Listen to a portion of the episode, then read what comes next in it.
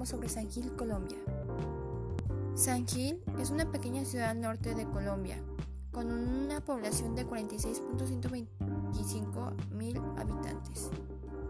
Algunos de sus personajes importantes son Pedro Fermín de Vargas, quien es escritor, padre de la economía de Colombia, fue precursor de la libertad de Colombia.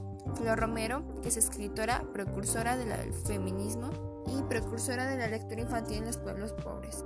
Y por último, Esperanza Rueda Gómez, primera alcaldesa de San Gil en 1981 y fue precursora de la libertad de género. La escritora que escogimos esta vez fue Flor Romero. Nace en Gil en 1933 y muere el 22 de febrero en Bogotá, Colombia. Fundó en 1960 la revista Mujer, que dirige hasta 1974. Esta revista es nueva en su concepto, ya que concientiza a la mujer de su papel en la sociedad. Son los tiempos del voto femenino y la píldora anticonceptiva. Recoge las inquietudes sobre la mujer y la incorpora a la política y a la vida pública.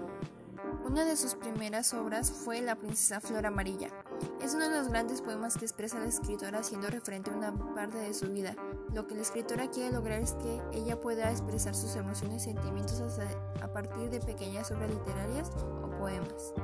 Ahora leeré un pequeño fragmento del poema. Flor amarilla pasaba las noches pensando en el amanecer radiante, cuando pudiera escapar con su príncipe amado, lejos del encierro paterno, para vivir su vida llena de amor en algún rincón del imperio maya. Escritora Flor Romero. Otro libro importante de la autora es La Noche de las Mariposas Azules. El libro en especial habla sobre la injusticia de las mujeres, de cómo existe la violencia y cómo afecta a la mujer. Ahora cambiaremos un poco de tema y hablaremos sobre la fauna y flora de San Gil. Daré a conocer algunas de las plantas muy importantes y llamativas de San Gil, que es el papayuelo, el trintario, el lirio, la cayena, roja exótico, enamorados, besitos rosas, medallas de oro y hojas de hojas rojas.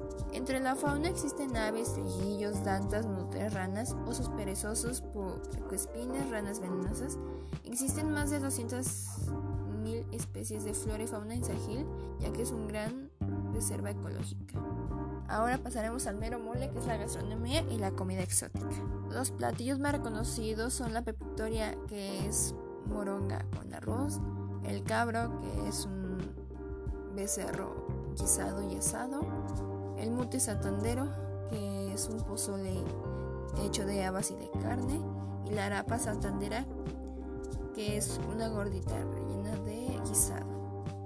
Y no podríamos olvidar a las famosas hormigas colonas, que es un gusto o un pequeño plato afrodisíaco, que se trata de unas hormigas que se asan y tiene el, el culo, se podría decir así, una forma muy grotesca, lleno de miel y se comen. tienen poderes en el amor, eso dicen.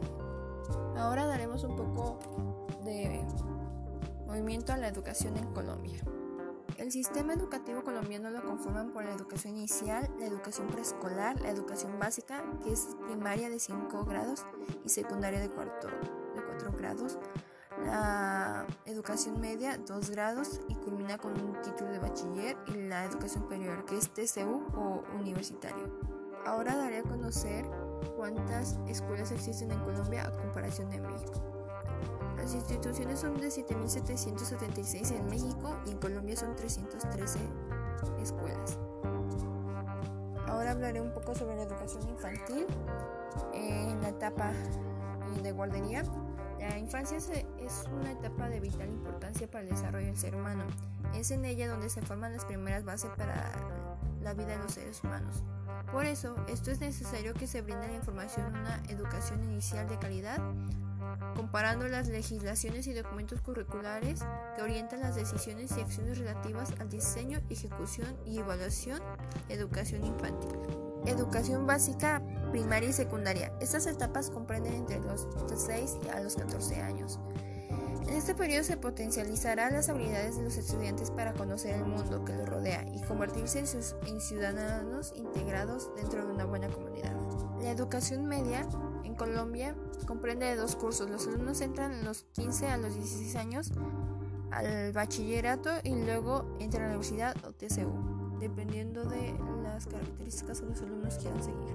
Ahora cambiaremos un poco de tema al libro Las venas abiertas de América Latina. En sí, en el subtítulo que se llama El rey de azúcar y otros monarcas y agrícolas. En este tema presentaré un, collage en el que habla de Cristóbal Colón, habla sobre el rey de España y cómo trataban a los esclavos. Cuánto valía un esclavo, valía un puñito de pimienta y pues esos esclavos son traídos de aquí de América. Cuando llegan a, conocer América, pues tratan de traerse las riquezas de, y pues se traen esclavos para que puedan trabajar con ellos.